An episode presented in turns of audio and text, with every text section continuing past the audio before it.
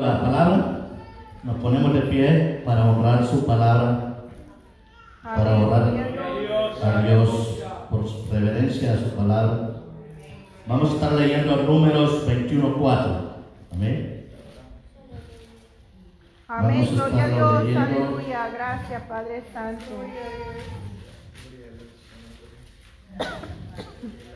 Gloria a Dios, aleluya. El mismo ambiente que tenía alabando a Dios, ayúdeme hermano, porque si usted está serio, si usted se queda serio, no alaba, me pone a mí nervioso, me pone a mí incómodo, porque voy a pensar que a lo mejor hasta le caigo mal yo.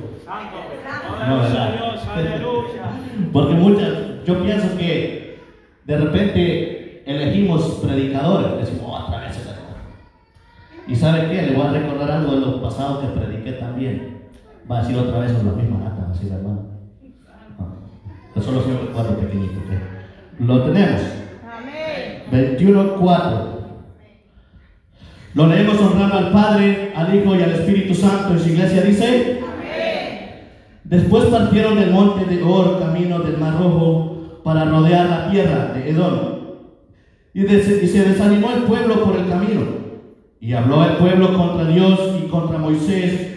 ¿Por qué, por qué nos, nos hiciste subir de Egipto para que muramos a este desierto? Pues no hay pan ni agua y nuestras almas tienen fastidio de este pan tan liviano. Jehová envió entre el pueblo serpientes ar- ar- ardientes que mordieron, que mordían al pueblo. Y murió mucho pueblo de Israel. Entonces el pueblo vino a Moisés y dijo, hemos pecado, hemos pecado por haber hablado contra Jehová y contra ti. Ruega a Jehová que quite de nosotros estas serpientes. Y Moisés oró por el pueblo. Y Jehová dijo a Moisés, hazte una serpiente ardiente y ponla sobre un asta. Cualquiera que fuere mordido y mirare a ella, vivirá. Mas hizo una serpiente, Moisés hizo una serpiente de bronce y la puso sobre un asta. Y cuando alguna serpiente mordía a alguno, miraba a la serpiente de bronce y vivía. Amén. Vamos a estar dejándolo ahí. Vamos a estar pidiéndole al pastor que nos lleve en oración en esta hora. Aleluya, gracias Padre Santo. Gloria a Dios, aleluya. Vamos a estar orando en esta hermosa tarde por esta palabra. Bendito sea el Señor para que Él nos hable a través de ella. Oh Dios Todopoderoso, en esta hora, Señor Jesucristo, venimos delante de tu presencia, Padre, pidiéndote, Señor Jesús, que seas tú glorificándote, Espíritu Santo, a través de esta palabra, Señor. Que seas tú, Espíritu de Dios, aleluya, abriendo nuestro entendimiento, Señor, para palabra, Señor, y que esta palabra nos exhorte, nos edifique, nos consuele, Señor amado, porque ese es el propósito, Señor, de escuchar tu palabra,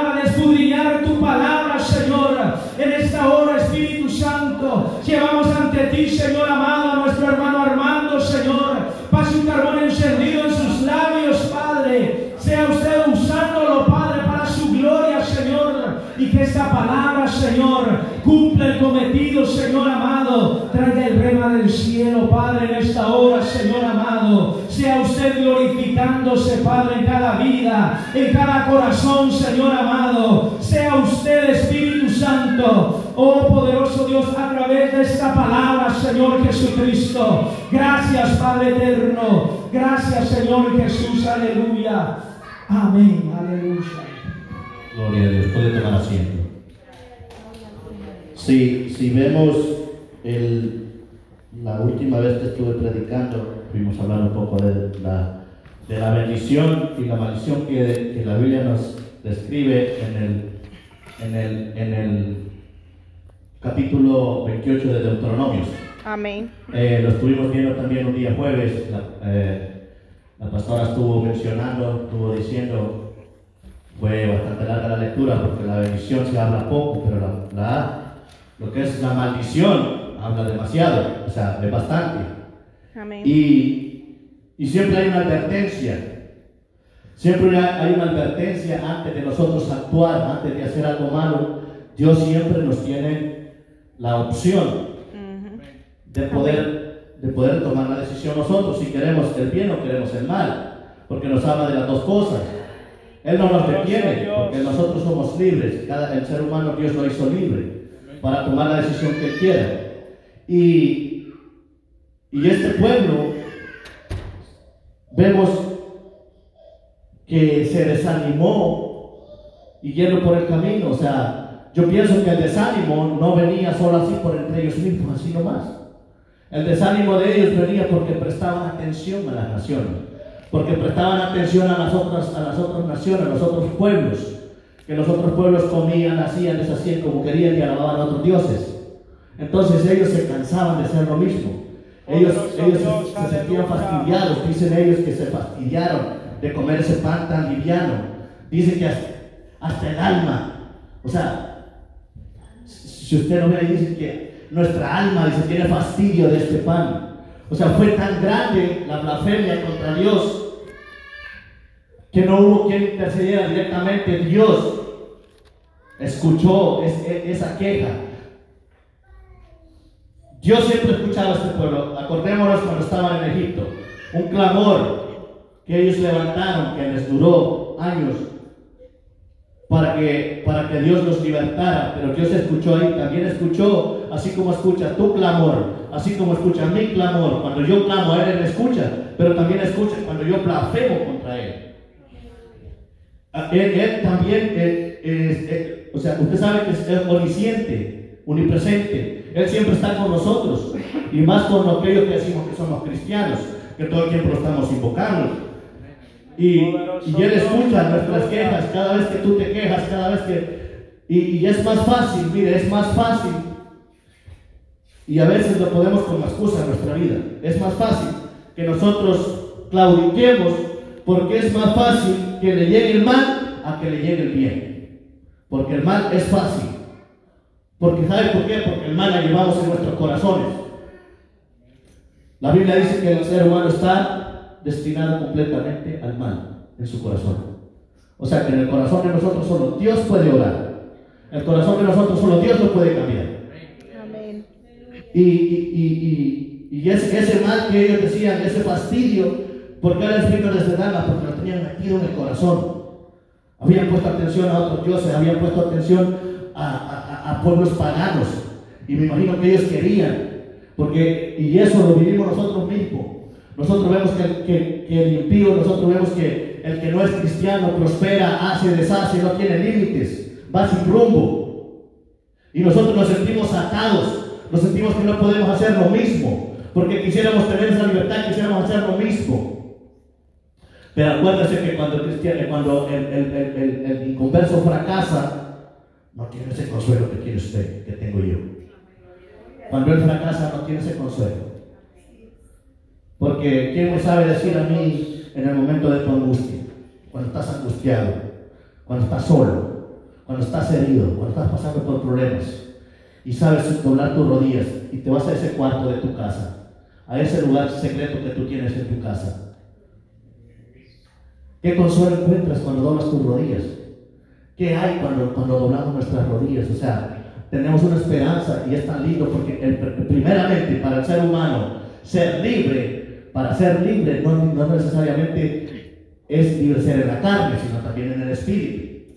Porque una persona angustiada de espíritu tiene hasta el rostro decaído. Una persona angustiada de espíritu vive, eh, vive amargado. Por más que diga que es libre de salir por donde quiera, pero vive atado.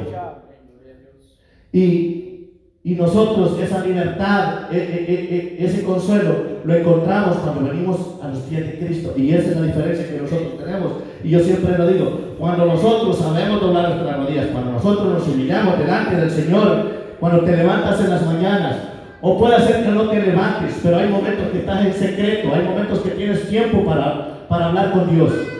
Puede ser que el cansancio de la noche, de- del día, te- no te deje levantarte en la mañana, pero llega el momento en que apartas un tiempo para Dios.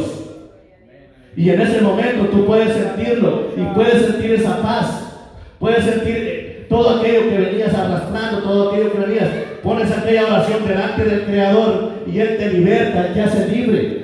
Y, pero cuando lo haces con fe, cuando lo haces creyendo que Él te va a ayudar. Porque tampoco lo podemos hacer por librar nuestra conciencia de nuestras maldades. Porque es otra diferencia. Una cosa es ser libre del espíritu, que nosotros espiritualmente busquemos a Dios porque lo necesitamos. Otra cosa es, como ya lo había dicho antes, de venir a la iglesia es por librar nuestra conciencia. Escuchaba de alguien que decía que a veces hay quienes que vienen a la iglesia para esconderse de lo que son. Santo. Poderoso Dios. Vienen a la iglesia para esconderse de lo que son. Porque quieren aparentar algo que, porque la gente diga, amén. Dios conoce ese tipo de personas. Amén. Amén, aleluya. Aquí no lo hay. Poderoso Aquí no lo hay. Pero usted sabe que cuando nosotros apartamos ese tiempo, cuando nosotros hacemos eh, eh, eh, como que, no sé cómo explicarle, por ejemplo, hay, hay veces que en mi persona, yo me siento preocupado y de repente empiezo a sentir carga, empiezo a sentir, eh, eh, y, y yo digo, voy a orar, y a veces lo hago, ¿saben por qué? Porque mi conciencia está cargada.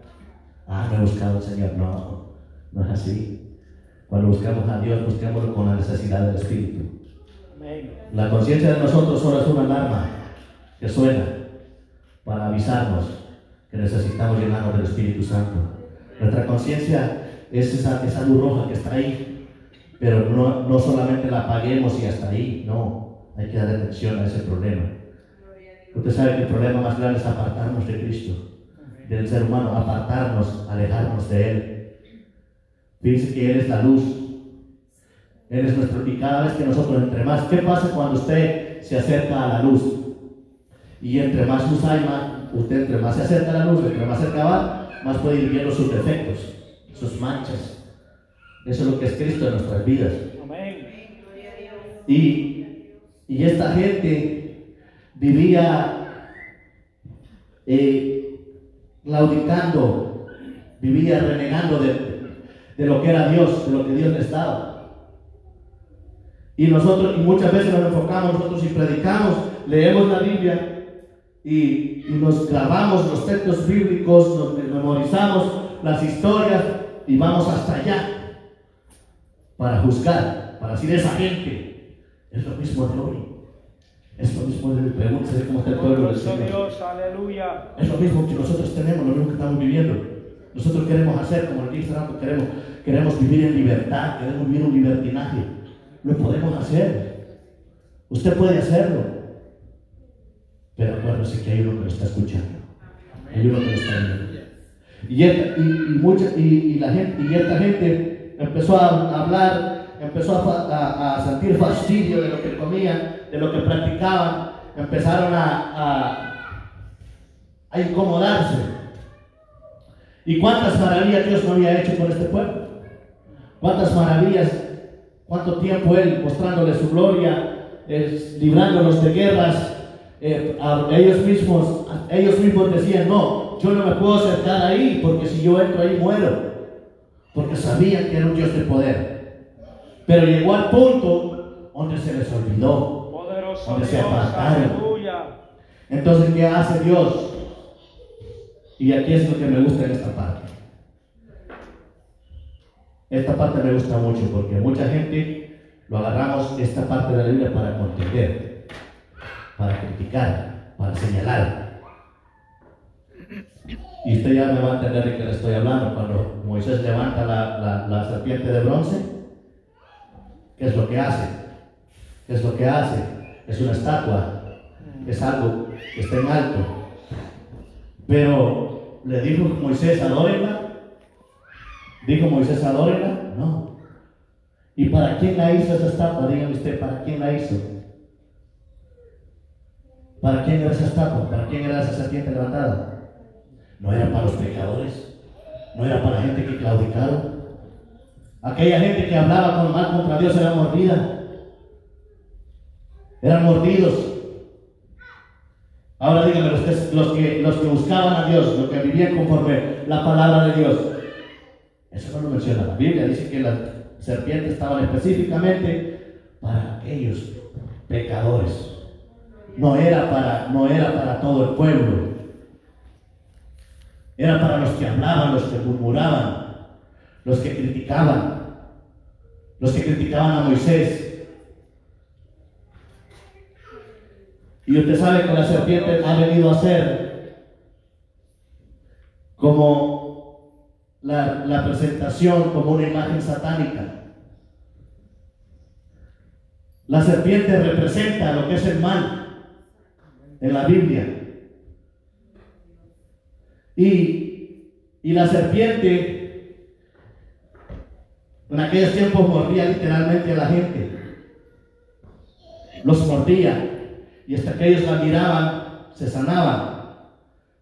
No era porque se arrepintieran. No era porque lloraran y dijeran no. Hasta que se unieron en clamor. Hasta que reconocieron, después de haber perdido tanta gente, hasta entonces, Dios les quitó ese mal. ¿Verdad? Y fue quitada la serpiente. Fue quitada la estatua. Ya no hay más. ¿Verdad? Vamos a ponerlo en el ambiente espiritual de nosotros ahora. Vamos a ir al libro de Gloria a Vamos a ir a Juan 3:14. Gloria al Señor. Aleluya. Yo no uso ese texto porque hay mucha gente que lo usa y lo menciona y dice, no, es que las imágenes y bueno, yo no me gusta meterme en ese tipo de cosas porque no acostumbro a contender con nadie. Cuando la gente cree lo que cree es de cosa de cada quien. Pero usted sabe que hay un camino donde todos vamos a terminar. Buenos y malos vamos a llegar a ese final. Y lo que tú creíste y lo que hiciste en esta tierra es lo que vas a recibir allá. No importa por el camino que te vayas. Tienes un punto final donde vas a llegar. Y en ese lugar nos vamos a ver todos. Eso es dependiendo de lo que usted quiera creer.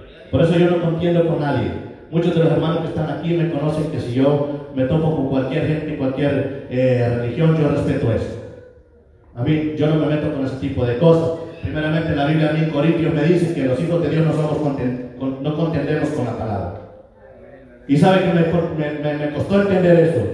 Hasta mi esposa me decía, no, es que eso no está bien. Y sí, y sí, no está bien, hermano. Deje que el que cree, el que quiera creer que cree. Usted háblele de Jesucristo al que quiera y al que lo necesite. Amén. Aquel que cree que está bien, déjelo, ya Dios tratará con él. Con todos tiene un plan Jesucristo. Amén. Vamos a leerlo. Ah, le dije Juan 3, 14, ¿verdad? Amén.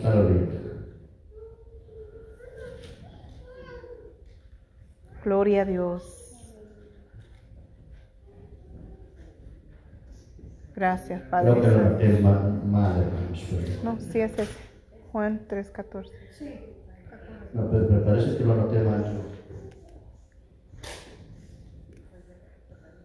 Gloria a Dios, aleluya.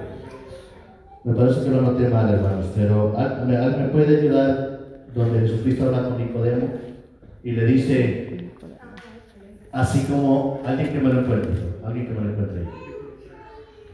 Es el capítulo 3.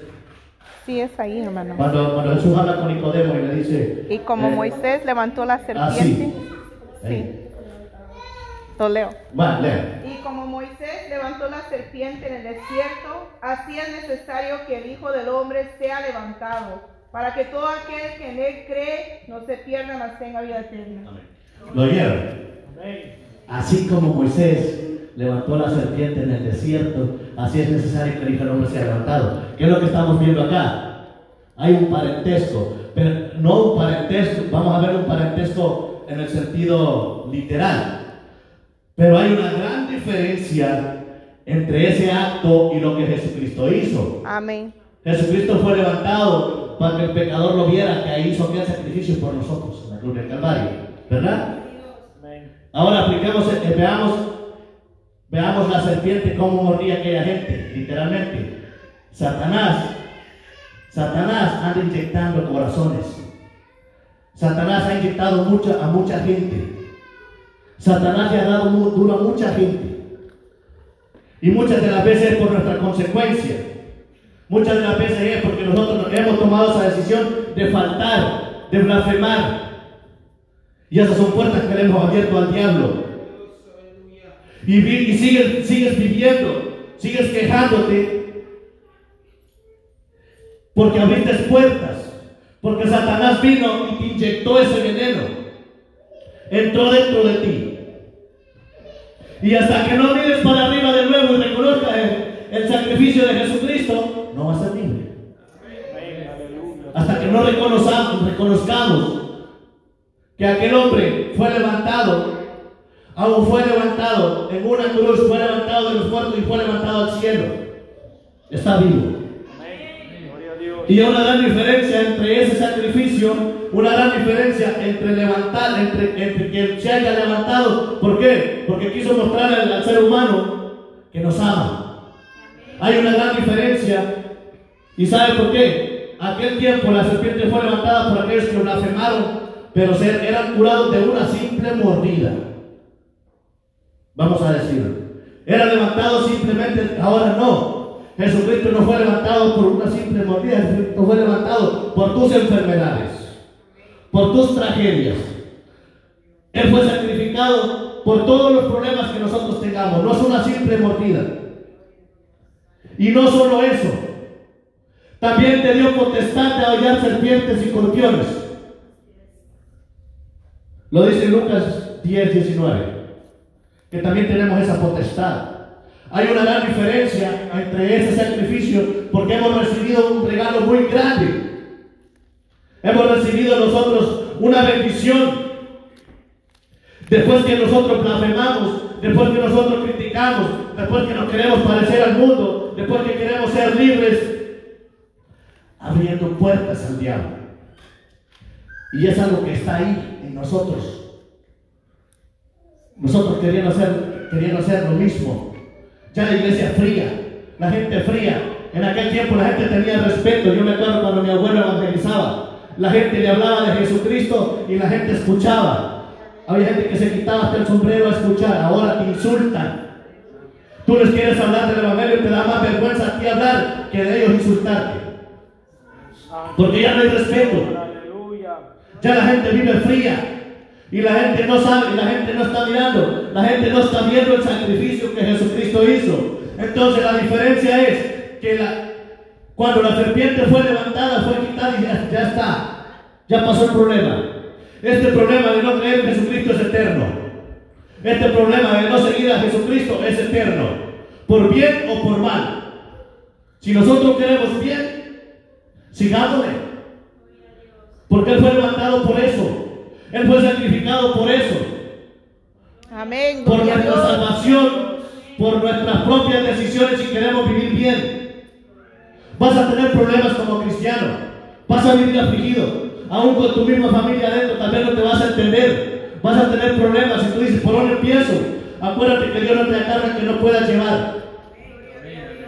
Tú vas a decir que yo no puedo, yo no quiero, yo no siento. Es lo que tú quieras hacer. Y tiene razón que pueda decir, yo no puedo, yo no siento, yo no quiero. Pero dale, abre, abre un poquitito. Empieza de a poco. Dios te da tiempo. Hasta ahora te ha dado tiempo de estar aquí.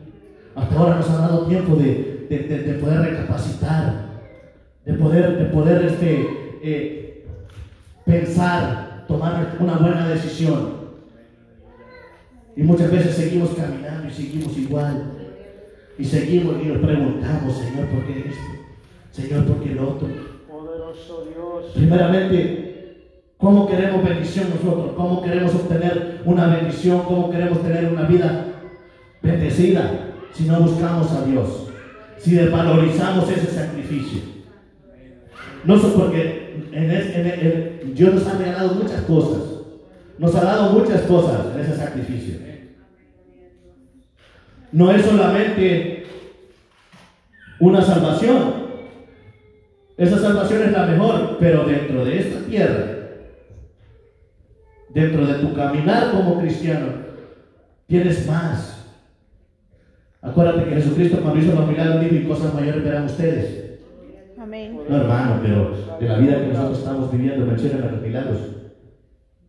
Menciónenme los milagros. Y de los que Jesucristo hizo de la mitad. A veces decimos, no, es que unos milagros, un hombre allá, no, allá. ¿Cuáles son los milagros que nosotros tenemos? ¿Cuáles son los milagros que nosotros vemos? Nosotros nos conformamos a veces con escuchar poquitito. Ah, que un hombre hizo allá, uno. Yo no quiero que Dios haga allá, yo quiero que haga en mi vida. Yo quiero ser yo el instrumento. No, pero estamos bien acomodados, que nos sentimos bien. Venimos a la iglesia solo por apagar ese, ese foco. Venimos a la iglesia solo por limpiar nuestra conciencia. Pero más allá de la conciencia, de nuestro espíritu, en nuestra vida, en nuestra alma, hay más. En nuestra carne, con nuestros propios ojos literales, podemos ver más si buscamos a Dios. Nosotros podemos, podemos disfrutar de este Evangelio, disfrutar del caminar en, en el Evangelio, de ser cristianos. Por eso que nosotros vivimos infectados, buscando, queriendo lo que el mundo tiene, porque somos tan fríos que lo que Dios nos da no lo podemos ver. Somos tan fríos que lo que Dios da no lo queremos. Nos acomodamos, no es que así estoy bien, y, ah, de repente tenemos fe que medio tenemos el encendidito al hermano. Ah, no, ya esperamos ver allá. No, yo voy a hacer algo. ¿Y, yo? No, yo no quiero esperar que Dios haga allá, hermano. Y no es que yo sea un egoísta. Si Dios lo quiere usar a usted, pues gloria a Dios. Si Dios lo usa a usted, pues es una inspiración para mí también, porque yo también quiero. Si Dios hace un milagro en otro lado, ¿por qué no yo, o sea, glorificar y decir, no, yo también quiero eso? Que alguien, que alguien oró por alguien y se sanó. Hay milagros que desde hace 20, 30 años los estoy escuchando y no veo ninguno igual actualmente. En la iglesia. O en las iglesias. O nosotros no somos, porque también nosotros no somos de esos que venimos y, y traen mil dólares aquí y Dios va a orar. Los milagros tampoco se compran, eso es una falsedad. Que usted va a traer dinero y que Dios le va a bendecir, no, que el Señor reprenda al diablo. Nosotros no caminamos con eso. Que si te trae mil dólares aquí, que porque no, si yo los traigo porque Dios ya me bendijo, no es porque me va a bendecir más. Pero yo no voy a traer nada para decirle al Señor, dame más. Lo que puedo traer es adoración, alabanza, mi corazón dispuesto a alabarle, a glorificarle. Porque yo quiero más espiritu- espiritualidad, quiero más bendición, quiero ver milagros, quiero ver su gloria. Pero no puedo estar acomodado. Tengo que sacrificarme, tengo que buscar más. Y muchas veces, mire, cuando le decimos sacrificio, usted piensa que usted tiene que estar despierto a las 12 horas de la noche. Hermano, es fácil. Es fácil. Lea un poquito más la Biblia. Enfoque más su mente en Dios. Acomode un poquito más las cosas en su casa y aparte un poquito tiempo para Dios. Y a poquito. Y usted verá, en lo poco me fuiste fiel, en lo mucho te pondréis el Señor. Y a poquito. Después ya nos viene a ser un sacrificio que nos, que nos, que nos moleste. Un sacrificio que nos incomode. Es un sacrificio de gusto, de gloria. Un sacrificio que, que, que nos gozamos para hacerlo para el Señor. Gloria a Dios. Pero si nosotros buscamos, si nosotros hacemos, hacemos valer, hacemos viva nuestras obras, buscando de la presencia del Señor, hacemos vivo nuestro caminar, porque no podemos hacer obras muertas, no podemos caminar ciegos sin saber qué es lo que estamos haciendo. Tenemos que buscar más de Dios. Tenemos que ver la diferencia que podemos hacer entre el mundano y nosotros. Yo quiero más de Cristo. Yo quiero más de Dios. Póngase de pie.